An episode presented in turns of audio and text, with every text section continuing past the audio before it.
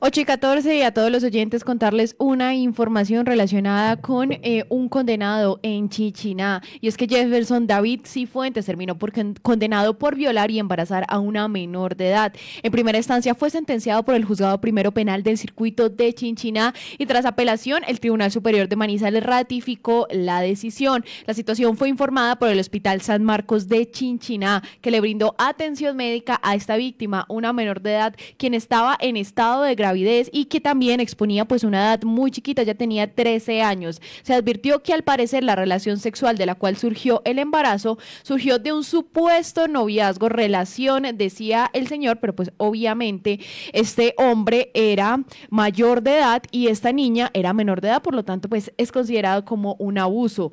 El 8 de febrero del 2018 le imputaron cargos por acceso carnal abusivo con menor de 14 años agravado que no aceptó. Lo condenaron y tras el juicio en septiembre del 2019 se ordenó su captura.